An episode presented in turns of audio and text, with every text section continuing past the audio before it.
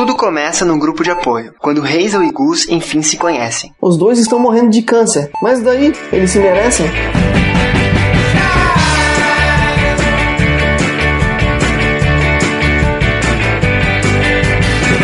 Sejam todos muito bem-vindos ao Livrocast 39. Meu nome é Marcelo Zaniolo e, contrariando todas as expectativas, eu não chorei lendo esse livro. Sério? Sério. Caralho. Não, Marcelo, tu secou em outro livro ou alguma coisa desse tipo, não? Não, cara, eu não chorei, eu não chorei. Eu achei ele mais engraçado do que triste, cara, juro. Tá bom. Continua. Eu sou a Marciele Zucchi e pelo menos hoje a culpa não é minha.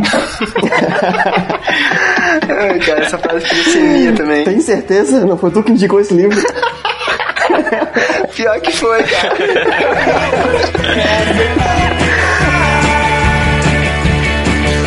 Eu sou o Thiago Lima e tenho sempre um cigarro na boca, mas ele está apagado. Olha, tu fuma, cara, ou é só por metáfora mesmo? Não, eu parei. muito bom, muito bom. Não acenda de novo, então, por favor. Mais pra frente tu vai explicar essa metáfora, né, cara? Certo, certo, pode deixar. Tá combinado. Tá, tá, tá combinado. E eu sou o Diego Locon e este podcast é um efeito colateral de termos lido o livro A Culpa das Estrelas. Velho, eu tô. Tá, tá.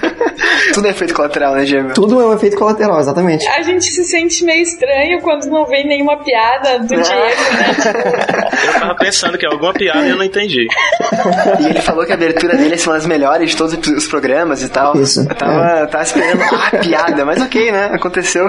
E somos nós que vamos acompanhar você por essa viagem ao mundo da literatura. Uh, para começar bem 2014, né? Com o pé direito, ou não, vai que você não gostou do livro, não sei a opinião de todo mundo aqui nesse cast ainda hoje. Hoje falaremos de um dos principais best-sellers dos últimos anos. Falaremos do livro A Culpa das Estrelas, do americano John Green. É, livro que foi adaptado agora para os cinemas e deve estar estreando lá pelo dia 6 de junho, é isso? Exatamente. E para você saber quais são os méritos desse livro, é, se vale a pena ler ou ele não vale, o, o que esperar do filme mais pra frente, né? Como o Diego falou agora em junho de 2014, contamos aqui com uma equipe mista. Começando pela pessoa a culpada por esse episódio, quem me indicou o livro e depois sugeriu a pauta pro Livrocast, Sally, seja novamente muito bem-vinda. Obrigada, Marcelo, pelo convite. Eu gosto muito de estar aqui, ainda mais para falar de um livro tão gostoso como A Culpa das Estrelas. Cara, a, a formalidade dela é uma coisa que me comove, cara. Vai me chamar de Marcelo até o fim do cast.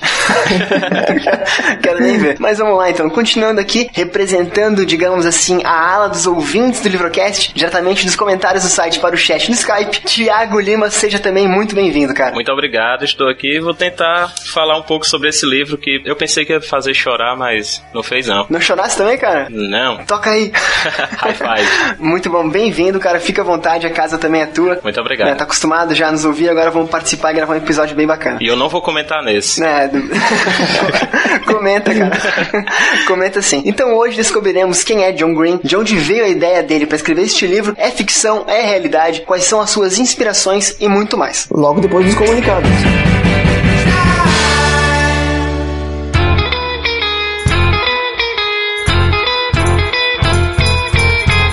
Então, seu Diego Lucou, começamos a sessão de comunicados de hoje com a perguntinha para o senhor e para os ouvintes. Vocês conhecem o podcast Caçadores da Lista Perdida? Ou o senhor conhece? Olha, Marcelo, vou te dizer que não conheço, não. Né, se perdeu na lista, né? Piadinha sem graça, nada, nada. Não tava na lista quando fui na lojinha do iTunes.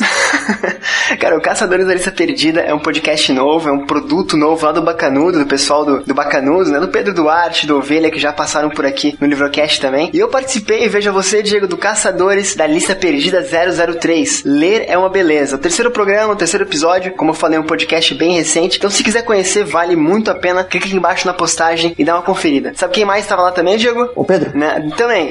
Mas um outro conhecido nosso, cara, Lucien, o bibliotecário, lá do Cabuloso Cast. Então, ouça, é um programa bem legal sobre leitura, sobre podcast de literatura, sobre o que estamos lendo, enfim, bem, bem bacana. Não deixe de clicar aqui embaixo. Seu Diego Locou, a loja do Locotopia, como está? Está estática. né? Se você pode. Você não precisa correr pra acessar. Você pode digitar com calma loja.locotopia.com.br no seu browser, que ela não vai fugir, né? E as canecas continuam lá bem, todas bem lindas e vazias, né? Enquanto você não comprar uma hoje.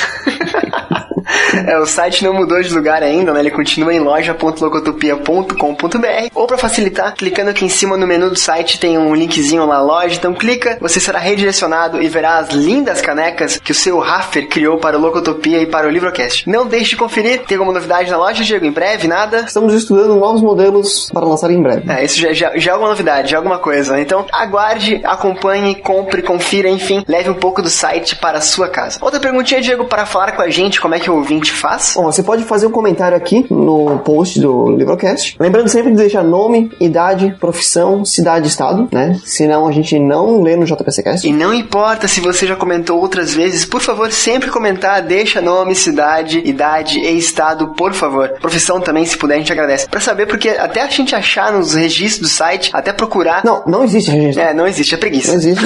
Uma vez que o comentário foi lido, nunca mais aparece na face da terra. A gente não guarda isso. Mentira, é preguiça, gente. Por favor, não custa. É... Preguiça não, é trabalho pra caralho mesmo. Você já tem que editar um podcast, tem que gravar, tem que preparar a pauta, ainda vai querer que a gente procure. Ah, para, né?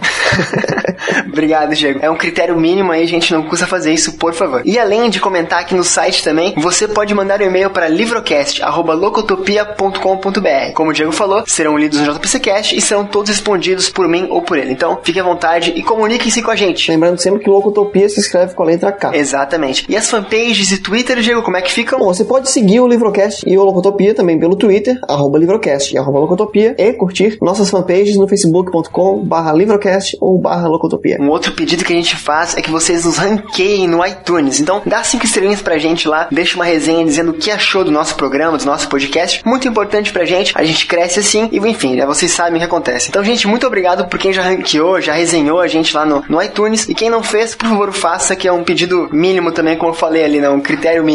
Ah, enfim, vocês entenderam, eu tô me repetindo aqui já. Bom, vamos agora para o Livrocast número 39, A Culpa é das Estrelas. É, já que eu tô perdido aqui, né? Vamos lá então para o Livrocast 39, A Culpa é das Estrelas.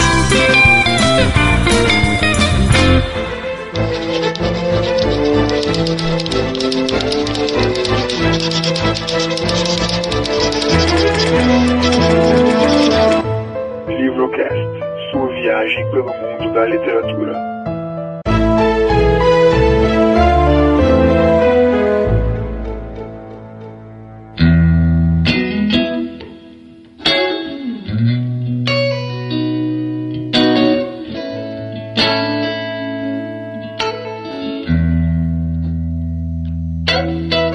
O seu Diego Locou, o autor do tema do Livrocast de hoje, né, o autor do livro A Culpa nas Estrelas, é o conhecido, o, enfim, popular, pelo menos atualmente ele é muito conhecido, muito, tá estourado, digamos assim, na- nas livrarias e tudo mais. Coitado, tá todo arrebentado. Pois é, deve estar pobre também, né? É o famigerado, o famoso, o estupendo John Green. Eu tô exagerando aqui, mas ele é realmente um cara que se provou muito versátil e faz bastante sucesso. Então, a gente tem que enaltecer um pouquinho o nome dele. Bom, então, o John Green, ele nasceu no dia 24 de agosto de 1900... Hum, O que que foi? já explica tudo. É leonino? Ah, tá.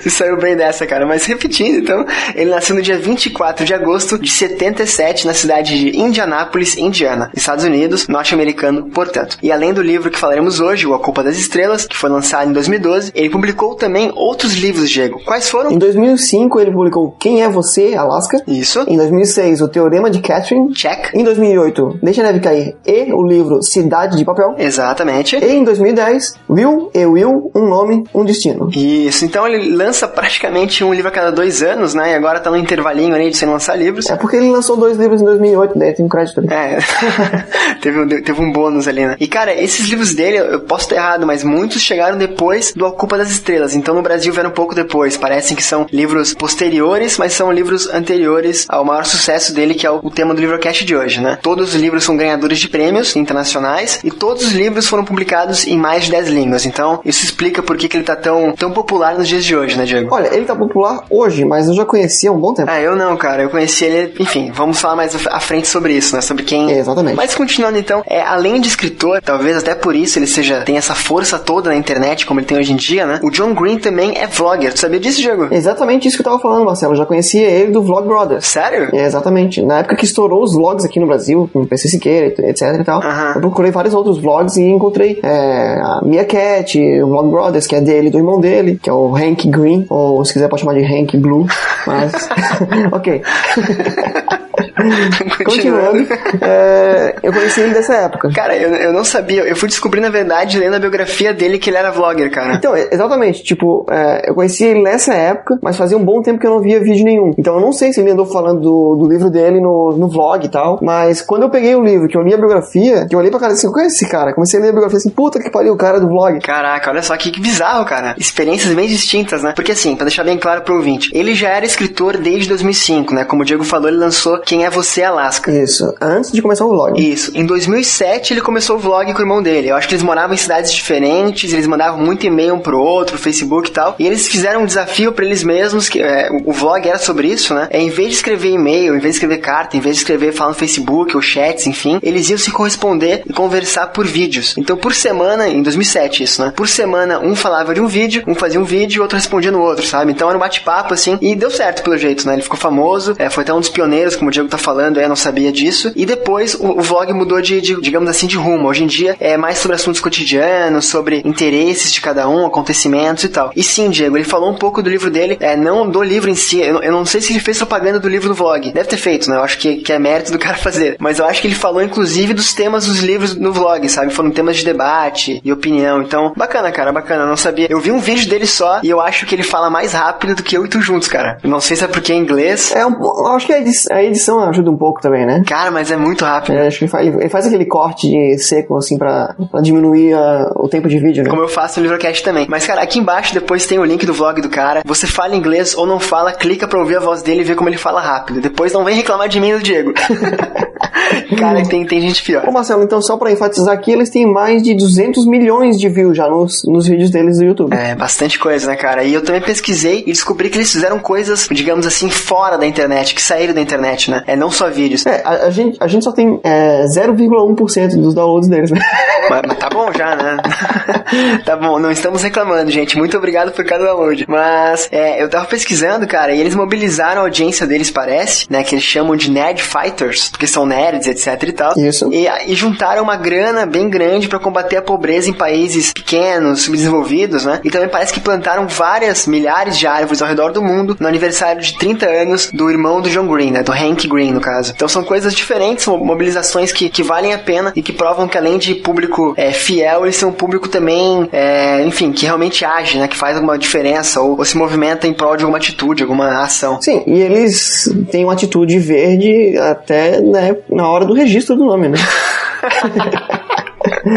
Eles, mu- Eles mudaram pra Green na hora que fizeram reflorestamento, né? Exatamente. muito bom, muito bom. Bom, o John Green, então, ele se formou em inglês e religião, fez duas faculdades, ou a mesma, eu não sei, sei que ele é formado em inglês e em religião. Pior pra ele. Dele. e depois de se graduar, cara, olha que bacana, depois de graduar, ele começou a dar assistência religiosa, entre aspas, aí, para crianças em um hospital infantil. Então, certamente, sem medo de errar, isso ajudou ele a escrever o livro. Muito do que ele trouxe pra Culpa das Estrelas veio desse período como assistente religioso no, no hospital infantil, como eu falei agora, né? Uhum. E talvez, né, agora menos certeza, assim, provavelmente a ideia de escrever o livro também tenha vindo desse período, né? Que é um livro que ele quis escrever bastante tempo, cara. É um livro que há 10 anos ele tava tentando escrever e só conseguiu publicar em 2012. Então, bacana, né? Ver de onde surgem as ideias. Ah, então quer dizer que é uma história real ou uma história fictícia? Então, cara, é, essa é uma dúvida que eu tive quando pesquisei também pra fazer a pauta aqui, que eu acho que até a própria editora tem um pouco de dificuldade de entender isso, né? Ele escreveu esse livro inspirado em coisas que ele viveu, em pessoas que ele conheceu e tal, mas é uma ficção, ou seja, a Hazel e o Gus, eles não existem, a história deles não existe, a trama que se desenrola não existe, é tudo inventado, é uma ficção pura e completa. Até no início do livro tem uma, uma introdução do autor que ele fala que é uma ficção, que não é pro... Não me enche o saco, ele fala. Isso, isso que não é pro, Não me enche o saco, as pessoas não existem. que não é pro, pro pessoal ir atrás e perguntar quem é tal pessoa, o que aconte, quem é a verdadeira Hazel e tal, que isso não existe, é uma ficção. Isso fica bem claro. O que acontece, é por isso que eu falei que a editora tem um pouco de dificuldade com isso, é que recentemente foi lançado um livro chamado A Estrela que Nunca Vai Se Apagar, que é escrito e conta a história da Esther, ou Easter, Earl, sei lá, não sei como fala sobre o nome dela. É, é uma menina, tá, que conheceu o John Green, talvez nesse período que ele trabalhava no hospital, não sei dizer. Ele foi amigo dela durante a vida inteira da menina até ela falecer, né? E esse livro conta a história da Esther, que é uma menina que ele conheceu de fato, blá blá uma biografia, fatos reais. Essa menina inspirou muito o John Green a escrever. Não é a história dela, mas o que ela passava, os conflitos dela, o que ela queria fazer não conseguia, a forma como as pessoas encaravam a doença que ela tinha, que também era câncer terminal. Então, isso sim motivou o cara a escrever escrever, sabe? Tanto que o John Green depois, ele, ele digamos assim, dedicou a culpa das estrelas para ela, porque quando o livro foi publicado ela já tinha morrido, então foi uma forma de agradecer por tudo que ela fez, pelo prazer de ter conhecido ela e tal, né? Mas são histórias separadas. A Hazel é uma, a Esther é outra. A Culpa das Estrelas é um livro e a Estrela que Nunca Vai Se Apagar é um outro livro completamente diferente. Fui claro? Eu acho que tu mais embolou as coisas do que tu esclareceu, mas tudo bem, vamos lá. não, tô zoando, Não, cara, é assim, ó. É, o que ele diz é que se não fosse a convivência com ela, talvez o livro não existisse, sabe? Basicamente é isso, mas Uhum. ela não é a Hazel e são histórias diferentes, ponto final. Quem quiser conhecer a história dessa menina, esse livro dela, que é lançamento da Intrínseca, tem o link aqui embaixo na postagem também. Daí não deixe de clicar e dar uma, e dar uma olhada. Como eu falei antes ali, Diego, ele trabalhou mais de 10 anos no roteiro desse livro. Ele, é uma história que ele queria contar há muito tempo, né? Ele disse que tem várias versões salvas em casa, versões diferentes, que mudavam o narrador, mudavam personagens, acontecimentos, até que chegou na versão que a gente leu e é sucesso mundial, né? Ah, tu tem ideia do porquê foi tão difícil pra ele escrever esse livro, Diego? Não sei, Marcelo, talvez pra não ficar tão parecido com a história de alguém. É, não deixa de ser verdade, cara. Porque assim, ele, ele tinha problema que ele queria fugir do, do estereótipo de livros de câncer, sabe? Ele não queria passar pro leitor, ah, nossa, fulana morreu, ou ela tinha câncer, mas ela nos ensinou a viver, a lutar, ela foi um exemplo de dedicação. Porque esse tipo de história é uma história sobre quem viveu e não sobre quem morreu, sabe? Ele queria escrever um livro sobre as pessoas que têm câncer. Que as pessoas que têm câncer fossem os sujeitos principais da história. Então ele demorou pra criar personagem, demorou pra criar interesse, demorou pra criar vontade, é, as vontades deles, pessoas irônicas, como são os personagens do livro e tal, como já vamos falar pra frente. E, e acima de tudo, cara, ele tinha problema porque ele sempre ficava caindo no sentimentalismo, sabe? Ele colocava uma situação X lá no livro e, pô, tadinha, menina tem câncer. Mas não, cara, não é isso que ele quer. Ele quer contar a história da menina que tem câncer e foda-se, ela passa por cima disso, sabe?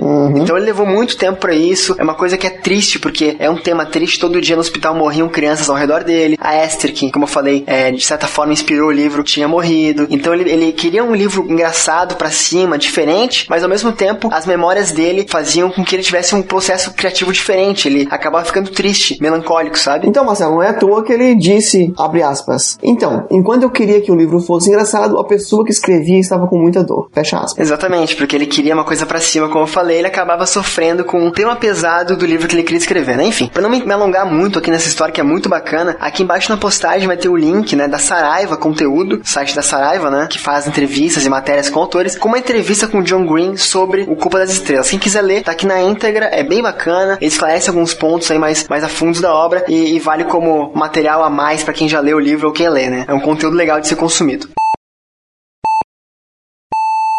Fechar essa biografia, essa contextualização histórica, digamos assim, do A Culpa das Estrelas do autor e do processo de escrita, né, Diego? Para encerrar, algumas informações curiosas sobre A Culpa das Estrelas, tanto do livro quanto do filme que vai estrear ainda em 2014, como o Diego falou lá na introdução do programa. Vamos lá, Diego, algumas curiosidades, conta elas. Bom, a primeira curiosidade é que A Culpa das Estrelas foi eleito o melhor livro de ficção de 2012 pela revista Time. Atenção, ficção, né? Não incomodem o autor com isso. A segunda curiosidade é que A Culpa das Estrelas é a ficção mais vendida em livrarias brasileiras desde setembro de 2013. Bacana isso, né, cara? Ou seja, tem quatro meses aí já que ele é o livro mais vendido, né? Quatro meses. Isso mesmo, verdade. Bom, rápido de cálculo, hein? Eu penso em setembro, eu penso em sete, não sei porquê, mas enfim. E esses são dados da Intrínseca, tá? Da editora do livro. Então, é uma fonte de, de confiança, né? E do lançamento até agora já foram quase meio milhão de cópias. Foram 420 mil cópias vendidas no Brasil. Isso, aqui no Brasil. Cara, é muito livro, né? Quem me dera vender mil. Quem me dera ter um livro. Outro ponto interessante, Diego, não sei se tu conhece ele, o elenco do filme, né, que vai estrear no dia 6, ao menos tá previsto pro dia 6 de junho desse ano, de 2014. Se você estiver ouvindo em outro ano, não repare. É o elenco vai contar com William Defoe. Tu conhece ele, cara? Não faço ideia de quem seja. É, ele fez, é bem famoso, cara. O rosto dele é inigualável. Ele parece o Smeagol do, do Senhor dos Anéis, do, do Hobbit. Ele fez o Dente Verde do, do Homem-Aranha, na primeira trilogia lá do, do Tobey Maguire, sabe? Ah, agora liguei os pontos. Ele é um ator bem. Naquela época ele, ele, ele me pareceu um bom ator. Ele é um ator bem enrugado. É, ele fez vários filmes, cara. Tô vendo aqui no, no Wikipedia, mas enfim. Sim, sim, sim. Bastante coisa. Ah, e outra curiosidade bem bacana que eu acho legal falar também é que a protagonista do filme, né, que vai ser a Hazel nos cinemas, a Shailene Woodley, não sei como falar, ah, ela teve que mudar o visual pra ser a Hazel no, do, da Culpa das Estrelas. E olha que bacana, cara. Ela cortou o cabelo dela, né, pra ficar um cabelo mais curto e tal, de quem fez quimioterapia, quem, quem passa por um drama que é o câncer, o tratamento do câncer, né. E o cabelo dela, cara, ela doou pra Children with Hair Loss, que fornece perucas gratuitamente para crianças que perderam o cabelo devido ao câncer e outros problemas médicos. Bacana, né? Então, é um livro que fala sobre câncer, sobre pessoas que têm câncer, que vai virar um filme que vai falar sobre pessoas que têm câncer e doou o cabelo, né? Tá bem amarradinho, assim, digamos, a, a, o produto A Culpa das Estrelas, né? Bom, eu não poderia doar, já que eu raspei a cabeça, né? Tô ficando careca já. Mas, mas é uma atitude bacana. É, eu também corro esse risco. Se eu doar, cara, é capaz de nunca mais ver cabelo em mim. Mais alguma coisa pra acrescentar, seu Diego Locou? É isso aí, vamos chamar o pessoal e vamos falar sobre o livro agora. Então vamos lá adentrar o sinopse, enredo, personagens, interpretações e metáforas de A Culpa das Estrelas.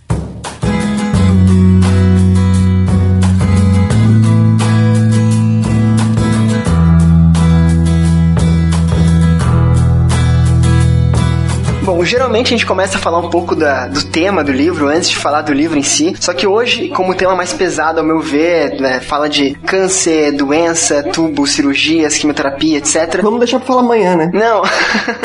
Eu acho que é melhor a gente situar o ouvinte antes do que a gente tá falando, de qual é a história do livro, e depois a gente se perder um pouco no tema, nos personagens, metáforas e tudo mais. Pode ser assim? Alguém. Pode ser, vamos lá. Pode ser, tudo bem. Então, beleza. Então, vou pedir pro estreante da noite, do dia, da tarde, enfim. Tiago, tu, por favor, cara, pode passar pra gente uma pequena sinopse do livro A Culpa é das Estrelas? Na hora, vamos lá. Hazel é uma paciente terminal. Ainda que, por um milagre da medicina, seu tumor tenha encolhido bastante, o que lhe dá a promessa de viver mais alguns anos, o último capítulo de sua história foi escrito no momento do diagnóstico. Mas em todo bom enredo há uma reviravolta, e a de Hazel se chama Augustus Waiters, um garoto bonito que certo dia aparece no grupo de apoio a crianças com câncer. Juntos, os dois vão preencher o pequeno infinito das páginas em branco de suas vidas. Oh. Ah, é agora que vocês choram? Cara, esse bonito aqui não foi eu que coloquei, certo? Garoto bonito. Ficou um pouco estranho, né? Mas então, pra dar uma. tirar um pouco da litera- literariedade, beleza, passou. É, essa sinopse, a história é de dois caras, é de um grupo de pessoas, na verdade, que sofrem de câncer, né? Diferentes. É, o plural de câncer é cânceres? É um livro de pessoas cancerosas. Tá. Vários tipos de câncer. Beleza, tá, tá valendo. Então, é, são várias pessoas que têm vários tipos de câncer e elas é, começam o livro assim com a Hazel frequentando um grupo de apoio, né? Que ela não gosta de ir e tal, a mãe dela obriga ela pra ir, ela, ela vai, né? É obrigada pra ouvir palestra, dizer como que ela tá, ver pessoas que estão lá sofrendo o que ela sofre também. E num belo dia ela conhece o Augustus, ou Gus, né? Como o belo garoto, como o Thiago falou agora há pouco. É, o que vocês acham dessa sinopse, gente? Quando eu li a sinopse, bem pra falar a verdade, assim, é... eu pensei assim, puta que pariu. Vai ter um vampiro que brilha, cara. Não, não tem. O livro foi bom. Eu, eu fiquei um, um tanto quanto receosa porque eu não sabia ah, para que lado ia atender. Como o assunto é meio mórbido, eu não, eu não sabia se ia pender para um lado assim mais forte, pe- pegar a doença, ou se ia ser completamente superficial e pegar só o romance. E eu me surpreendi porque eu achei bem equilibrado. Mas sério, uma coisa. Oi. Não ia pegar doença. Câncer não passa. Cara, tá, tá, tá. Diego. A abordagem, no caso. Ah, tá. é, e tu, Thiago, o que tu achou da sinopse do livro quando tu leu? Assim, na verdade, quando o meu amigo me passou esse livro, eu não li sinopse, ele só me falou por cima que era a história de dois adolescentes com câncer, e eu esperava uma história muito triste, como é em algumas partes, realmente. Mas a sinopse eu não tinha lido, não. Cara, assim, eu achei legal falar a sinopse antes de falar do tema e tal, porque, cara, é muito mórbido como a série falou essa história. É câncer, velho. São, são pessoas, são jovens, são. é, não são crianças, né? Mas são adolescentes ali que têm câncer. Isso por si só já é muito mórbido, é muito triste. A gente acompanha, às vezes, matérias e tal, e é pesado isso, né? E eu achei muito estranho, porque, cara, é um livro que faz muito sucesso. É, é best-seller em todo mundo. No Brasil vai super bem de vendas e tal. Então a primeira questão que tinha era, beleza, como é que o cara conseguiu fazer um tema desse ser best-seller, sabe? E minha segunda dúvida, cara, é como é que ele vai botar um romance num, num, num enredo desse, sabe? Porque, lógico, a pessoa que tá num tratamento de câncer, é, a gente espera que sobreviva, né? Mas ela, ela tem todo um estresse ali de tratamento, de medicamento, de recuperação, fica sem força. No caso da Hazel, ela vive com tubo pra respirar, que ela tem câncer no pulmão, né? Ela vive com tubo pra lá e pra cá, ela não pode se movimentar livremente. Então, cara, como é que vai, nesse cenário vai ter um clima de romance? Porque a sinopse dá a entender isso, né? Então. É, porque assim, ele passa uma, uma moral, assim, que tudo que é bom dura pouco, né? Ai. Eu tô atacado hoje, desculpa. Cara, Diego, calma. calma. Mas então, assim, vamos, vamos falar de personagens. É, o que vocês entendem pela Hazel, que é a, a protagonista do livro, a narradora do livro? A Hazel, no começo, ela é chata pra caramba, né? Ela fica dizendo que não quer que as pessoas sintam pena dela, mas que eu vejo é totalmente o contrário. Ela fica. Sim. Tanto que no começo até o meio do livro é difícil aguentar ela. Depois ela melhora um pouquinho. Eu acho muito sincero. Eu acho que eles não. não o John Green não tentou fazer um, uma, uma menina cativante. Pelo contrário, ele colocou a sinceridade dos, dos sentimentos dela. Aquela a irritabilidade, até que, que a doença pode causar, aquele estresse adolescente. E eu, e eu achei isso muito legal, a sinceridade dos, dos personagens. Tanto o Gus, ele é um cara extremamente. Uh, como que a gente pode dizer? Parecido comigo. É verdade. Não, não ele, ele é um babaca, né, cara? Ele é um babaca. Então, então, É o Diego. Mas ele é um, ele é um babaca apaixonante, sabe? Assim, ele é um cara muito, Exatamente. muito Ah, carismático, apesar de, de ser. Obrigado. De nada. apesar de ser um babaca. Não é tu, Diego, não é tu. A, a série me convenceu. Mas então, assim, tipo, até que o Diego falou agora de Crepúsculo ali atrás, que achou que ia ter vampiro brilhando e tal, né? Eu acho muito foda porque, assim, cara, é, a, a Hazel, ela. Cara, isso não é spoiler, acho, né? O fato de ela nunca ter namorado, de ser virgem e tal, acho que não é, né? Ela, é uma. Como eu falei, ela vive presa a uma máquina de respiração e de noite ela tem que dormir numa numa outra máquina chamada Felipe pra poder respirar e tal. é, Felipe é o apelido da máquina, né? É, é, é o apelido. É o iPad. Exatamente. Marcela, é, é um adolescente, né? Então já é uma, uma fase complicada da, da vida. E você passando por uma dificuldade dessa. Não, claro, claro. E a questão de dela fazer o tratamento desde criancinha também, sabe? É uma coisa que não começou agora. Ela tem isso. de- dos 13, né? É, então toda a transformação de criança pra adolescente ela perdeu praticamente, né? Isso. Então o, o que eu ia falar do Crepúsculo ali é que tem lá a Bela, que ela é. ninguém quer ela, ninguém a- acha ela atraente, ela é virgem e tudo que, cara, nu- numa sociedade contemporânea, mais no Brasil, vamos supor, pegar por nós, assim, é uma, uma ilusão, né? As pessoas não são mais assim. As adolescentes hoje pedem bebê com 11 anos, sabe? Tô dando, dando exemplos pra, pra ilustrar o que eu quero dizer. Nesse livro faz todo sentido a guria ser virgem, faz todo sentido ela nunca ter se envolvido com ninguém, faz todo sentido a novidade do, do Augustus, o sentimento que ele faz surgir nela, sabe? Então tem uma. Ele tem uma justificativa pra ser o que é, sabe? Sim, sim. Eu entendi, concordo. E é muito foda por outro lado também a mãe dela, né, cara? Como a- os pais dela, na verdade, como que eles reagem, né? Que a mãe dela comemora meios aniversários, que a mãe dela vive pra cuidar dela, não, não, não trabalha, ela fica o dia inteiro em função da Hazel, e o pai dela trabalha pra caramba, e todo chorão, qualquer coisa chora. Então tem um lado psicológico muito pesado por trás dela também, que contribui no personagem, né? Eu lembro de ter comentado na época, acho que foi contigo, que, Marcelo, que nesse livro todos os personagens são legais. Até os pais, por mais chatos que sejam e tal, por- serem pais mesmo de adolescente, mas todos os personagens são legais. Não tem nenhum que tu, pô, esse cara é um pouco chato, não, não fui com a cara desse cara. Aham. Eu não fui com a cara do autor do. Do, do livro lá, né? do. Uai, Do Uma Aflição Imperial. uma aflição imperial. Isso. Que é o livro favorito da Hazel, né? O livro que ela lê o tempo todo. Exatamente. Mas, Diego, como não amar um cara. Que é um pau no cu. Não, é muito spoiler. Pra não dar spoiler, a gente pode dizer que ele é igual o Andrei que grava o Livrocast com a gente. ele é igual o Andrei. Eu acabei de falar que o cara é um pau no cu, eles é igual eu, é igual eu. Vocês estão ótimos nas comparações hoje. Mas é verdade, O cara. cara é muito otário, ele é escroto. Ele, ele é um cara insensível, um cara áspero, mas eu, eu vejo coisas legais nele. Onde? É assim, o whisky. O uísque. Whisky com água, né? Água metafórica, só pensando nela. Mas todos eles têm coisas interessantes, realmente, cara. Eu, eu lembro de uma parte, assim, eu falei que não chorei no livro e tal, mas voltando pra mãe ali da, da Reis, os pais dela, né? Então a parte do, do que, eu, que eu fiquei muito tocado, assim, com a frase, até anotei pra falar aqui agora, que é a Hazel falando assim, ah, é, reclamando da condição dela, ah, tu acha que é legal é, morrer de 16 anos com câncer, sabe? E a mãe dela fala alguma coisa assim, que a pior coisa que morrer com 16 anos com câncer é ter uma filha que morre com 16 anos com câncer, sabe? Então tem umas, umas, umas paradas muito reflexivas, é, é um enredo que não me fez chorar, mas me poderia ter feito, assim, como com certeza fez muitas pessoas chorar, sabe? Chorarem. Mas tem muitas, muitas frases, muitas verdades que eles falam que realmente você fica mal. Eu não chorei porque eu sou forte, claro. Mas.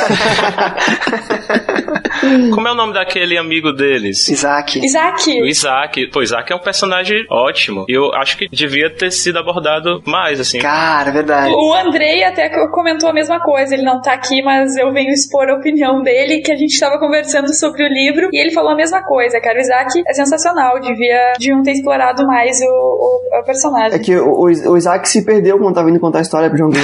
Aí ele não, não apareceu tá, Diego. Cara, o Isaac, ele, pra quem não tá entendendo, ele é um amigo do Gus, é amigo da Hazel também, e é ele que leva o Gus até o grupo de apoio pra conhecer a Hazel. Não pra conhecer ela, mas pra participar do grupo de apoio e tal, e acaba... Eles são três amigos, então, né? A Hazel, o Gus e o Isaac.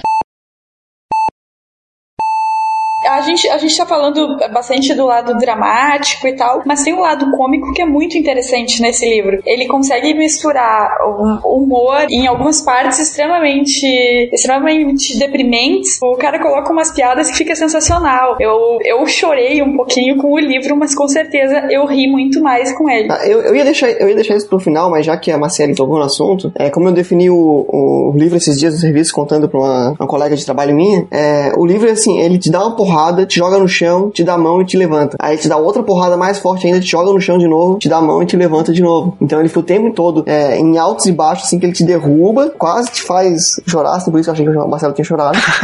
mas ele dá a mão e puxa de novo, e faz uma piada, sabe? Então ele tem uma, um, um sarcasmo, uma ironia em cima dele, assim, que é, é, muito bom. Que bonito, Diego. Mas é que eu acho assim, cara, é que o fato de tu conseguir rir de si mesmo é uma coisa tão positiva e tão legal. Eu ri dos outros no livro.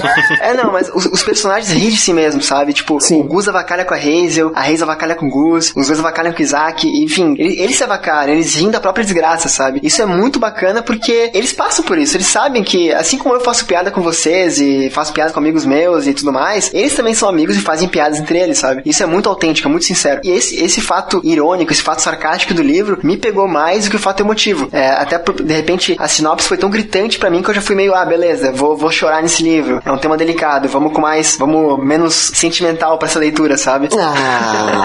então de repente pode ser, mas é muito bom o livro, cara. Ele tem esses dois aspectos muito claros, assim. E, e é um mérito também da linguagem que o John Green usa. Eu, eu até comentei contigo que é a, a linguagem do Twitter, assim. Ele fala, é tão atual, e eu achei isso até um, um, um pouco ousado, mas a forma como ele fala é tão jovem e é tão atual que é como se tu estivesse lendo um amigo te contando essa história, sabe? Sim, ele mesmo fala que ele sente, depois que ele escreveu o livro, né, que ele sente falta da Hazel como voz narrativa para ele, sabe? Que ele se deu muito bem com ela e tal. Olha, eu não sei, Marcelo, mas a minha sensação é que a minha sensação é que a escrita dele na voz dela é, pecou um pouco. Sério? Sério. Eu achei que tem algumas coisas que ele escreve ali que, tipo assim, cara, parece literalmente um homem escrevendo pra uma mulher, entendeu? Cara, eu não senti isso. Sentiu, Sally? Não sei, até porque eu comprei muito que ela é que ela era, ela não é uma menininha, ela é uma pessoa madura já, sabe? A cabeça dela é madura apesar de ela ter traços claro, né? muito adolescentes na personalidade dela. Ela tem uma cabeça muito feita e tal. E talvez isso tenha ocultado, pelo menos para mim, essas falhas que vocês perceberam. Eu vi muita gente falando, assim, reclamando de que o John Green não, não conhece muito o lado feminino, as mulheres. Exatamente. A Reis não tem esse lado. Sim, ela, ela é bem fria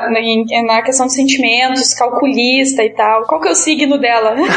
o, Gus e, o Gus e o Isaac, cara, ele 100% a escrita. Uhum. Mas pra Reis, eu, assim, eu, eu, senti que pecou um pouco. Parecia, sei lá, um adolescente num, num chat se passando por menina. É, eu até ia falar quando a série falou de Twitter ali que pelo John Green ser um vlogger, ele tem muito de contato com o público jovem, então ele sabe se comunicar, sabe? E para mim passou esse, esse mérito dele. Eu acho que essa questão de dela ser fria não é uma, digamos, uma faculdade ruim que o que o John Green tem para escrever sobre mulher, assim. É mais no sentido de é o personagem que ele criou. É uma pessoa que tem um câncer terminal, os médicos já estão lá, ah, tu tem tanto tempo de vida. Ah, tem uma droga que tá ajudando a postergar tua, aumentar a tua chance de viver, sabe? Estagnou o câncer dela e tal. Mas ela sabe que volta e meia ela vai morrer. Ela tem uma frase, né, que ela sempre usa, que eu não quero ser uma granada, não quero estourar do nada. O que eu tava falando, na verdade, não era nem de comportamento, mas sim de vocabulário mesmo. Ah, tá. Tanto que, assim, quem traduziu o livro pro português foi uma mulher. E se nenhuma mulher traduzindo o livro conseguiu passar essa feminilidade nas palavras, tipo, ele deve ter escrito bem pior, entendeu? Uh, mas eu, eu tenho várias reclamações, vários livros da Intrínseca eu já tenho implicado bastante com a tradução deles. Enfim, eu tenho que parar para ver melhor isso. Talvez a gente tenha que dar uma olhada em, em no original e tal, mas uh, me incomodou bastante do outro livro dele, o Teorema. A tradução é péssima, péssima. É, tu comentou sobre até a questão de traduzir anagramas, né? Os anagramas. Vai entender. Mas a questão de, que eu tava falando, a questão de, de vocabulário, eu não senti. Eu senti a questão de ela querer se afastar das pessoas, ela não quer proximidade, porque ela não quer, de repente, morrer e deixar as pessoas com saudade dela, sabe? Ou, ou culpa, ou sentimentos, ou... E isso para mim foi muito do personagem dela, assim, né? O personagem é perfeito. Eu me identifiquei bastante porque eu, eu também não tenho essa cabeça e, e esse, e esse linguajar de mulherzinha, entende? Então talvez por isso eu também não tenha percebido. Autocrítica, né, gente? Olha. tá certo. Puxando um pouco pro Gus, que a gente falou bastante. Posso puxar pro Gus agora? Só não puxa muito, ele pode cair. Não. Ai, cara, então puxando um pouco pro Gus agora. Assim, eu ainda, eu ainda acho, cara, que o Gus, fala Gus, eu falo Gus, era o cara que mais precisava desse grupo de apoio, entendeu? Ai, meu Tutum. Só pra de- definir quem é esse Augustus, né? Ele é um cara que ele era super ativo, digamos assim. Ele era ex-jogador, ele é um ex-jogador de basquete, né? Ele jogava basquete na infância, tinha troféus, jogava super bem basquete. Ele, ele tem osteosarcoma, que eu não sei o que, que é isso. No, no livro ele tá curado já, ele fez umas cirurgias lá, um tratamento, tá curado desse problema. Tá em tratamento ainda, mas já tava bem melhor do que tava. Estabilizou isso. É, Eles chamam de SEC, né? Que é uma sigla pra 100, sei lá, alguma coisa câncer. Hum, boa pergunta. É um câncer que estagnou. Não, não, não lembro mais. É, mas tá estável. Tem evidência de câncer, não? É sem evidência de câncer, é isso aí. Perfeito, obrigado. Então ele tá bem melhor. Enfim, ele, ele parou de jogar basquete, agora ele só joga videogame. Aí ele começa a interessar pela Hazel, começa a ter uma intimidade muito grande com ela, começa a gostar da menina, começa é, é, cada vez mais a ficar mais próximo também do Isaac, também tá precisando dele. Então ele, ele é muito fundamental que, na verdade, é um tripé, parece, né? O Isaac aparece menos, mas os três ali se alicerçam um ao outro, né? Por isso que eu, ach- por isso que eu achei que ia aparecer um vampiro purpurinado. Ah, não, não é um triângulo amoroso. Assim, eu achei que seria, entendeu? Mas não foi. Porque é difícil manter uma relação entre dois personagens, imagina entre três, né? Nessa situação isso é impossível, né? E pra você ter uma ideia do, do como é o Gus, eu posso até citar a parte lá que eu falo do cigarro, né? Isso, Que boa. ele, ele convida a Hazel pra ir pra casa dele assistir um filme e ele bota um cigarro na boca e ela fica revoltada. Que ela tem problema de pulmão. Aí ele diz que, na- que só coloca o cigarro na boca, mas não acende, é uma Que metáfora. no caso, ah, só porque alguma coisa tem a possibilidade de te matar, tu não precisa acender ela, né? Exatamente. Deixa na Não, boca. mas assim, ele, ele- ele coloca o cigarro na boca, mas ele não, não dá o poder da, da morte, no caso, pro cigarro. Ele não acende. Exatamente, não, não. E isso é muito interessante que as metáforas do livro, elas se aplicam na vida de qualquer um, não necessariamente alguém que tem uma situação de doença. Claro, claro, isso é claro. muito, muito foda. É, vou, vou comprar uma arma, mas nunca comprarei balas. Pode ser. É uma. É uma... Vou fazer uma roleta russa com 38 sem balas. Diego, velho, tá louco. Mas assim, enquanto, enquanto a Hazel ela é aquela pessoa depressiva, que ela não quer contato com ninguém, quer distância, é, por ela nem sair do quarto, menos a impressão que a gente dá, só ficar lendo aquele livro que ela gosta, né? Uma aflição imperial. Exatamente, do autor favorito dela, que também tem um papel muito importante no livro. É. Que é um babaca. é o Andrei. O, o Gus, cara, ele é um cara já que ele aceitou a situação dele, ele tá levando aquilo na. Lógico, de repente tá externando isso só, né? Ele tá levando o mais na boa que ele pode, assim. Ele dá risada de tudo, parece que não tem tempo ruim, assim. É difícil tu ver ele triste no livro, por exemplo, sabe? Então é um personagem, assim, bem mais, digamos. Pra cima. É, na- aceitei, foda-se. É, vamos, vamos viver o que dá pra viver e vamos rir o que der, vamos se divertir nesse tempo que a gente tem, esse infinito que a gente tem, sabe? Ou como é o lema do grupo de apoio, né? Vamos é, viver o melhor das nossas vidas hoje. que teminha, né, cara? Mas Isso vale pra todo mundo, como a série falou, né? E de, de metáfora, cara, o que vocês acharam desse livro? É, como eu falei, eu, eu, eu achei fantástico como a aplicabilidade das metáforas, mesmo pra quem não tem situação nenhuma de, de doença, mas pra qualquer âmbito da tua vida, assim, achei sensacional. E é como eu falei, realmente, não só as metáforas, mas muitas coisas, muitas frases que os pais delas, da, da Hazel falam. As almofadas, né? Não, isso é no do Gus. Isso é do Gus. é. Ah, não, verdade, é. Verdade, verdade. É, o Gus é, é cheio de, de frases pelo, espalhadas pela casa. Verdade, confundi aqui. Então tudo dá pra aplicar na nossa vida, realmente. Cara, tem uma metáfora muito foda, de repente até vocês lembram dela, que é do balanço, cara. Posso ler um trechinho aqui? Sim, sim, claro. Pode falar. Ela tá vendendo um balanço que ela tem em casa, que ela não usa mais e tal. E é esse o texto do balanço que. É esse o texto do anúncio que ela fez pro balanço, né? É, é assim: balanço extremamente solidário necessita de um lar amoroso. Esse é o título do anúncio. É, um balanço bastante usado, mas em condições estruturalmente boas, procura um novo lar. Crie lembranças com seu filho ou filhos para que um dia ele ou ela ou eles olhem para o quintal e sintam o mesmo tipo de sentimentalismo que experimentei esta tarde. No caso, ela estava olhando o balanço e escreveu esse anúncio, né? É, tudo é frágil e efêmero, caro leitor. Mas com este balanço, seu filho conhecerá os altos e baixos da vida devagar e com segurança. E também poderá aprender a lição mais crucial de todas. Não importa quão forte seja o impulso, não importa quão alto se chegue, não será possível dar uma volta completa. Uh! E eu me arrepiei agora e quase chorei, cara. Ó, então lê o anterior. é sério, velho. Lê a descrição anterior, essa. O balanço safado procura. Balanço solitário, ligeiramente pedófilo, procura bumbum de É isso? criança. Bumbuns de criança, não sei o que. É muito sarro. Esse foi o Gus, o Gus que fez, não foi? Possivelmente. Mas eles estão tirando um sal, eles vão avacalhando com a descrição. Eles começam certinho, começam a avacalhar, avacalhar, avacalhar, e no final escreve certinho de novo. É muito bom. Cara, eles se divertem como qualquer pessoa, cara. Eles são, eles estão doentes, beleza? Eles têm limitações, eles têm problemas, eles enfrentam é, vários percalços aí, mas eles se divertem, sabe? É, essa é a imagem que o livro me passa, assim. É muito divertido o livro, apesar de ser triste, né? E o medo do Gus ser esquecido, gente. E isso é muito massa também, né? Eu acho que o, o ponto mais alto desse livro é a forma com que eles trabalham a morte, a finitude da vida. Pra mim foi, foi muito importante mesmo isso. Eu sempre fui um pouco atucanada com esse lance de morte e tal. Nossa, morre e acaba e tal. E o livro ele te propõe um debate assim sobre isso que te tranquiliza de um jeito muito foda, é sério. Não, não vou expor mais pra não perder a graça do livro. Bom, Marcelo, se tu era atucanada com isso, não se atucane mais, porque você já gravou alguns livrocasts. E eles são hospedados sempre no archive.org, que é um arquivo da internet. É que o servidor nunca será deletado. Já, já pensou se de repente alguém. Se nunca mais ninguém acessa esse site? Não, mas o meu medo não é ser esquecida, mas é o medo de terminar mesmo, assim, de não poder mais fazer as coisas legais que a gente tem pra fazer nesse mundão, Ah, sabe? Enfim. que doce, amor. Eu já acho que o ponto mais alto do livro é quando eles estão viajando pra Amsterdã, né? E estão a 35 mil pés de altura. Aí, Thiago, esse é o Diego, cara. Eu, eu, eu achava graça, eu ficava falando que era muito legal as piadas dele no programa, mas eu não imaginava que fossem tantas. Metade das piadas ele corta, cara. Não, o Marcelo, o Marcelo corta 80% na edição. Ai, cara, quero ver tu aguentar isso por 39 episódios, cara. Nossa.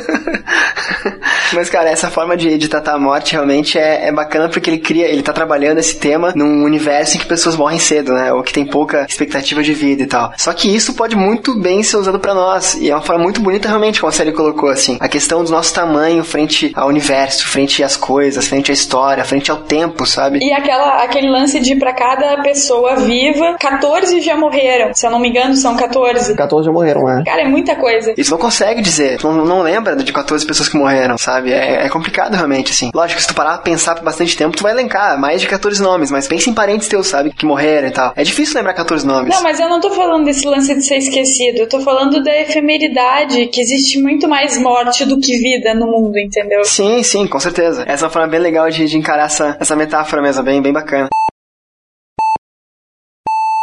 Uma perguntinha que eu tenho que fazer, né? Porque algumas vezes a gente se encara com esse, com esse dilema. É esse livro é um best-seller. Ele é um livro teen, um livro jovem, um livro indicado para, enfim, jovens adultos, né? Como, como dizem por aí. É um livro bem jovem, ele tem só um ano, né? Mais ou menos. E tem poucas páginas também, né? Isso de repente ajuda. É, vocês de algum modo passaram por algum preconceito com esse livro na hora de ler? É, acharam que ia ser ruim só por ser um best-seller? Alguma história legal pra, pra contar? Ficava escondendo a capa pra ninguém ver que você tava lendo. né? É, é um exemplo. Eu não precisei esconder a capa, não, cara. Eu li ele em duas noites, assim, passou voando, sabe? Tipo, não, não- não é um livro que, que é maçante, que tu leva pra um lado, leva pro outro e não consegue terminar. Eu li no ônibus. Sem medo de, de, de mostrar a capa? Não, eu ficava assim, eu levantava a perna e colocava ele. Cruzava a perna e botava ele em cima. Cara, assim, esse livro eu não leria ele, tá? Eu, eu já tinha ouvido falar do, do título antes e tal, nunca me interessei. E se não fosse a Sally comprar e me, me prestar pra ler, eu jamais teria lido, assim. É, e se você é adolescentezinho de bosta, tá com preconceito ainda, eu vou dizer uma coisa, tem cenas de sexo no livro. É muito legal, cara. Cara, e eu fiquei assim, velho, eu fiquei assim, meu cara, como é que esse cara vai fazer cena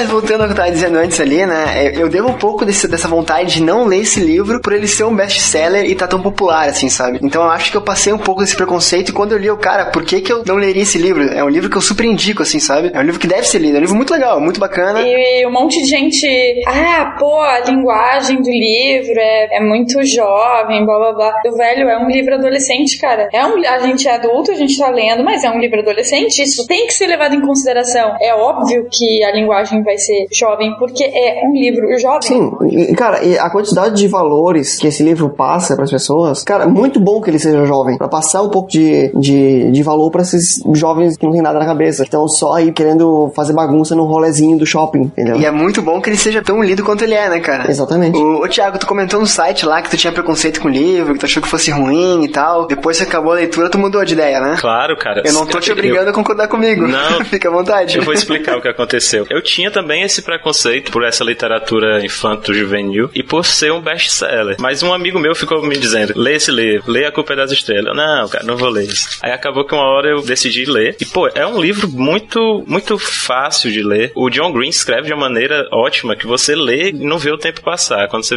quando você percebe, está terminando o livro. E tem, e tem todos esses valores. Não é aquele meu livro que eu colocaria na prateleira dos preferidos, mas é um livro que eu indicaria principalmente para os mais jovens. Acho que as pessoas precisam ler esse livro. É porque assim, cara, falando de literatura teen, por exemplo, existem vários livros teens por aí, piores, que não vou citar nomes, que são muito lidos. Então, já que você vai ler entre aquele livro ruim e esse aqui, que leia esse, sabe? Imagina quantas pessoas não vão ler mais e mais e mais depois de ler John Green, A Culpa das Estrelas. Exato. Imagina pra uma pessoa que tá começando a ler, que você que nunca pegou um livro pra ler. Esse é um ótimo livro pra começar. É, o raciocínio que a gente tá querendo colocar aqui, ao menos é o que eu tô percebendo, é assim, beleza, Machado de Assis é muito bom, mas, cara, a pessoa pode começar pelo, pelo John Green, sabe? Eu, eu tenho um problema com isso que a galera indica nas escolas pro pessoal de oitava série, sétima série ler clássicos da literatura, cara. Mas assim, ó, isso é o sistema fazendo com que as pessoas que estão se formando agora odeiem a literatura para não se formarem pessoas cultas, entendeu? Ai, que importante pro currículo, velho. Neguinho não vai entender porra nenhuma. E faz o Machado de Assis ser um dos caras mais odiados, sendo que o cara é um gênio. Né? Então, é assim, o jovem vai ler esse livro e vai gostar. Você, pai, mãe, indica pro seu filho esse livro, que é realmente um livro muito legal de ser lido, assim. Ou até você mesmo leia que você vai gostar. Você, pai, mãe ou vó, né? Porque eu sei que tem avós que lê, escutam no livro Sim, claro.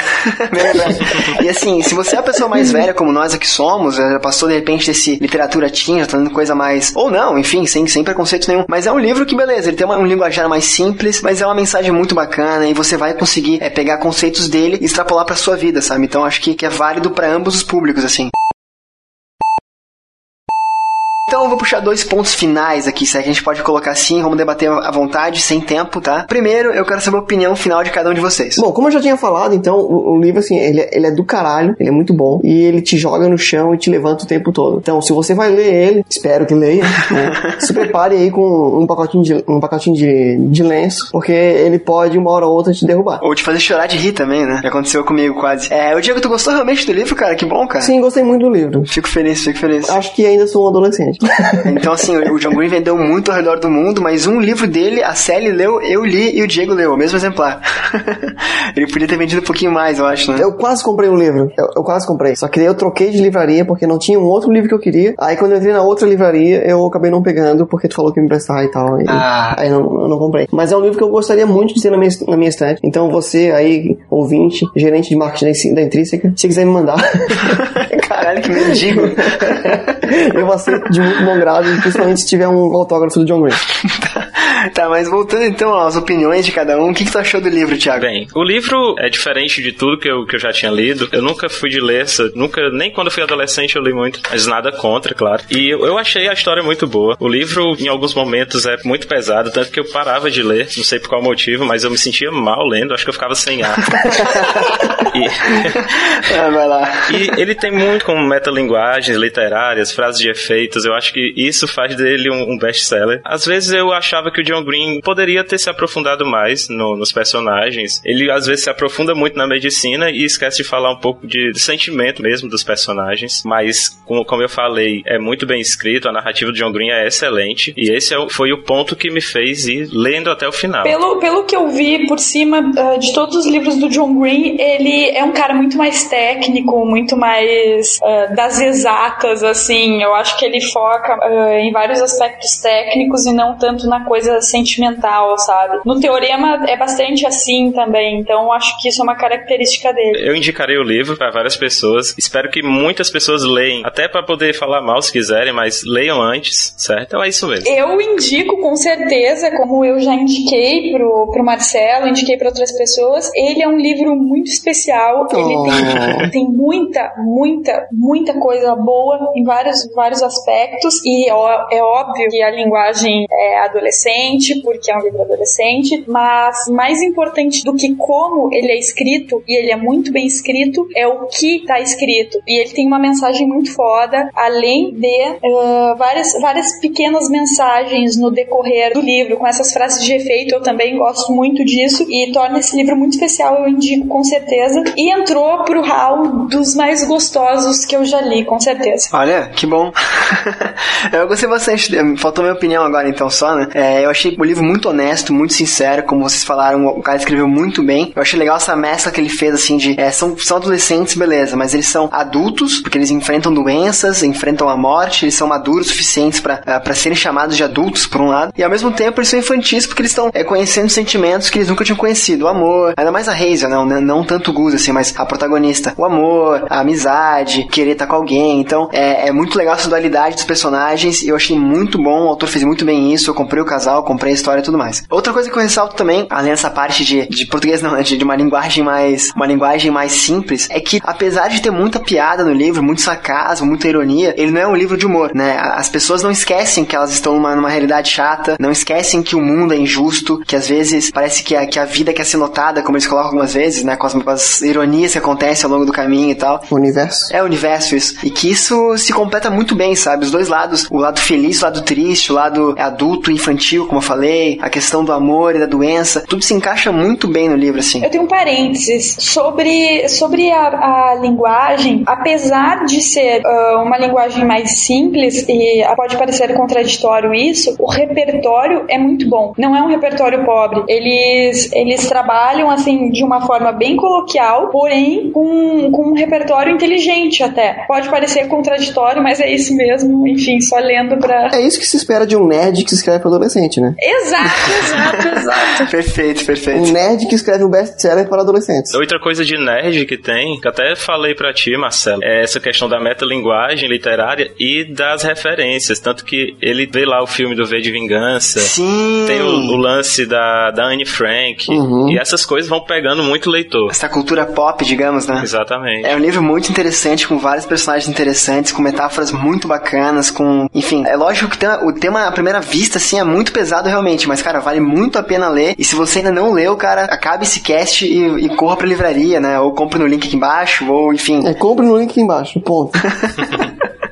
E o outro ponto que eu falei lá atrás, eu queria puxar vocês, o ponto final de vez agora, é... Vamos lá, vamos ser polêmico, né? Ah, quais são as expectativas de vocês pro filme? Cara, eu, eu tenho medo, sabia? Quando eu fiquei sabendo que iam lançar um, um filme, eu, cara, tá, no, no livro, o cara conseguiu fazer um- uma coisa legal, sem, sem partir pra morbidez do- de um cenário com, com crianças com câncer. Agora, eu acho que no cinema vai ser mais difícil fazer isso. Ou vão ter que ah, ocultar muitos detalhes da história, ou o cara vai ter que ser um gênio pra dirigir isso, que fique bonito, porque sem ser hipócrita, a gente não gosta de ver o pessoal entubado. Não é um negócio legal pros olhos. É, e o livro, apesar de ser pesado o livro, por serem palavras, tá imaginando, a gente dá uma... Tu imagina do jeito que tu quiser, entendeu? Exatamente, dá uma brandada na, na situação ali, né?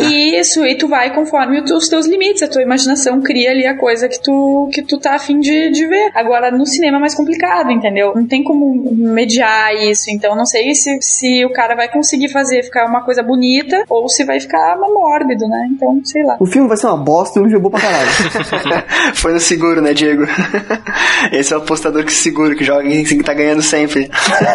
e tu, Thiago, o que tu acha, cara? Eu acredito que não vai dar certo também. sempre, se- sempre, sempre é complicado passar um- um- uma história de um livro pro cinema. E nesse caso eu acho mais complicado ainda, pelo fato de ser dois adolescentes com câncer, um- uma menina que anda sempre com um tubo de oxigênio. Eu acho muito pesado pra tratar, assim, para, pelo que eu vejo do filme, um, um romance, aqueles filmes de romance legal, mas não, não vejo como ser legal nisso você vendo. É, vai, vai ser um, um filme de romance, água com açúcar entubado. E no, no, no cartaz, depois se ela tu pode colocar nos, nos links ali embaixo pro pessoal ver o cartaz. Claro, claro. Ela tá com o tubo discretamente no nariz, né? É. Agora, numa foto, beleza, ok, ficou legal. Agora eu quero ver ela carregar aquele tubo o filme inteiro. É isso que eu tô aguardando. Eu penso na seguinte situação: ou fica muito mórbido e as crianças e jovens, e, enfim, pessoas mais frágeis, digamos assim, que vão ver no cinema, vão ficar meio comovidos, assustados, assim, com a situação, com a cena, vão sair chorando de verdade da- da- do filme, né? Ou eles vão dar uma brandada nos, nos, digamos assim, ah, na doença dela, não, não, não no, no- no efeito da doença em si, mas na forma de curar ela, sabe? De repente vão fazer, em vez de carregar um, ao invés de carregar um cilindro de gás pela, pela cidade, de ar pela cidade, talvez ela carregue uma, uma bolsinha na cintura, sabe? Uma coisa menos agressiva, assim, sabe? É, eu, eu imaginei algo tipo uma mochila, é, parecendo um cilindro de oxigênio de, Sim. de mergulho, sabe? Mas Pra ela não pode fazer força, criatura. Pois é, mas aí é uma mudança de roteiro. Mas se ela pode arrastar, ela pode carregar nas costas, é a mesma coisa. Mas eu vou dizer pra vocês que eu gostei do cartaz do filme, cara. Eu achei ele bem, bem legal, assim, bem, bem fidedigno. Enfim, eu tô, eu vou esperar pra ver como sempre, depois eu opino. De qualquer forma, vamos ficar ah, empolgados, porém nem tanto. Porém, nem tanto. E depois a gente comenta o que a gente achou, né? Cada um de nós depois faz um postzinho e agrega a, a postagem aqui do podcast. Mas então, agora sim, o fechamento do Livrocast 39 sobre a culpa das estrelas de John Green, esse cara que merece ser lido, essa obra que merece ser acompanhada tanto em livro ou no cinema, a gente espera, né? Amém? Vamos lá? Ah, a parte final, Jabás. Sally, muito obrigado por gravar de novo. Espero que não seja a última vez, espero te ver por aqui mais vezes, espero que tenhas gostado. Obrigado por contribuir tanto com o nosso episódio. Não sei se quer deixar Twitter, Facebook, o teu site, alguma coisa pessoal que está nos ouvindo acompanhar. Eu, eu que agradeço o convite, eu gosto muito de, de estar aqui com vocês, ainda mais pra falar de um livro gostoso como esse. E é isso, pode colocar os, os meus dados ali embaixo, meu Twitter e tal. E é isso. Como é que é o nome do, do blog? Relicário, Relicário Musical. Relicário Musical. Links aqui embaixo na postagem, Relicário Musical, arroba Marciele Zuc, Facebook também estará aqui embaixo na postagem depois. Então agora puxando pro outro lado, nossos convidados do, do episódio de hoje. Thiago, cara, muito obrigado do fundo do coração. Primeiramente, né, por ouvir a gente, cara, sempre comentar, sempre acompanhar, sempre conversar comigo no Facebook, dar o feedback, enfim, mandar sugestão, opinião, enfim, criticar, né, positivamente ou negativamente. E, cara, muito obrigado por ter aceito o convite de participar do Livrocast, ainda mais em cima da hora, né? Foi muito legal a tua participação aqui. E como eu falei pra Célia, espero te ver aqui mais vezes também. Muito obrigado, Marcelo. Muito obrigado a todos vocês. Eu gosto muito do podcast, sempre tô comentando. E tô aí nos comentários, se quiserem procurar. Também tô no Scoob. Thiago Lima, pode colocar na postagem. Thiago Bernardo. Não, Bernardo não, cara. Corta isso. Então, agradeço muito ter me convidado. Espero estar aqui mais vezes e ajudar mais. E é isso aí. Se eu te convidar mais uma vez, tu aguenta as piadas do Diego, cara? Posso fazer um esforço. Beleza. Mas, ô, Thiago, tu não tem muito cara de quem gosta. Tu, tu gosta de rock, né? Claro. É, claro. Ah, tá. E co- como é que tu, tu trata do, do, do bullying? Oi? É, que se tu é um cara que gosta de rock e teu nome é Thiago Lima, É Gustavo Lima, Diego. Caraca. Tiago Lima e você tchê, tchê. Ai, cara. Vou desconectar, falou. Ah, tá, não, desculpa. É, porque eu não conheço muito bem esses caras, entendeu? Aí o sobrenome me lembrou só. Mas pode ser o Lucas Lima também, né? Do violino lá, sei lá. Não tem nenhum Lima roqueiro. Caraca, Não velho. conheço. O cara no Skype tá com a camisa do Black Sabbath, Diego. Sim, por isso que eu falei, né? Curte rock, né? Tô vendo aqui. Cara, depois dessa, olha, eu sou obrigado a encerrar o cast, cara. Por favor. Mas então, depois dessa pérola do Diego, né, o episódio de hoje tem que acabar, fica por aqui. Espero que todos vocês tenham sido motivados a ler esse livro, a comprar esse livro, e a pegar emprestado de alguém, da série, talvez, né? Não, eu, eu sempre sei demais. Já rodou bastante livro, não se impressa, né? Isso aí. Mas então, gente, muito obrigado por quem nos ouviu até agora. Comentem aqui embaixo depois pra nos dizer o que acharam do episódio, da obra e tudo mais. O Livrocast de hoje fica por aqui. Tenham todos uma ótima semana e até o próximo episódio.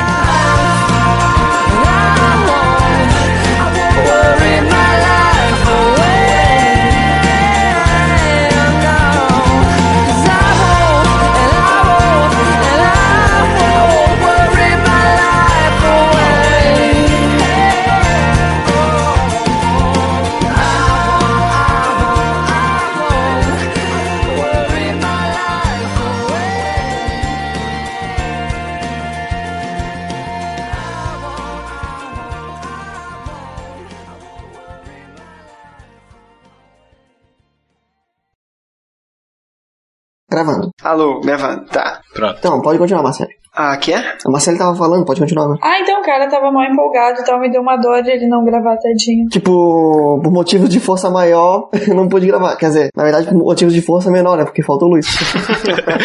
Ótimo. Ele, ele escreveu isso no Facebook hoje com medo de não dizer online, cara. Olha. ó.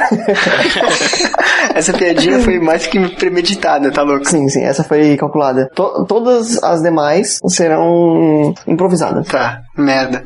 Né? Esse é o perigo. Como sempre. Tá. Vamos lá. Tá, vamos começar Tá, então. posso começar aqui então, né? Tiago, tu pensou uma frase, né? Sim, pensei. Cara, e se tu errar e quiser voltar, fica à vontade, tá? Porque. Tá bom. É aquela coisa de que se ficar muito enrolado, volta, começa a frase de novo e tal, tranquilo. Ah, Tá valendo. Com certeza vai ficar. Aqui funciona no sistema da piada dos cachorrinhos Hack e Repete, você conhece? Não. Tinha dois cachorrinhos, um era chamado Hack e outro Repete. Hack morreu, quem ficou? Repete. Tinha dois cachorrinhos.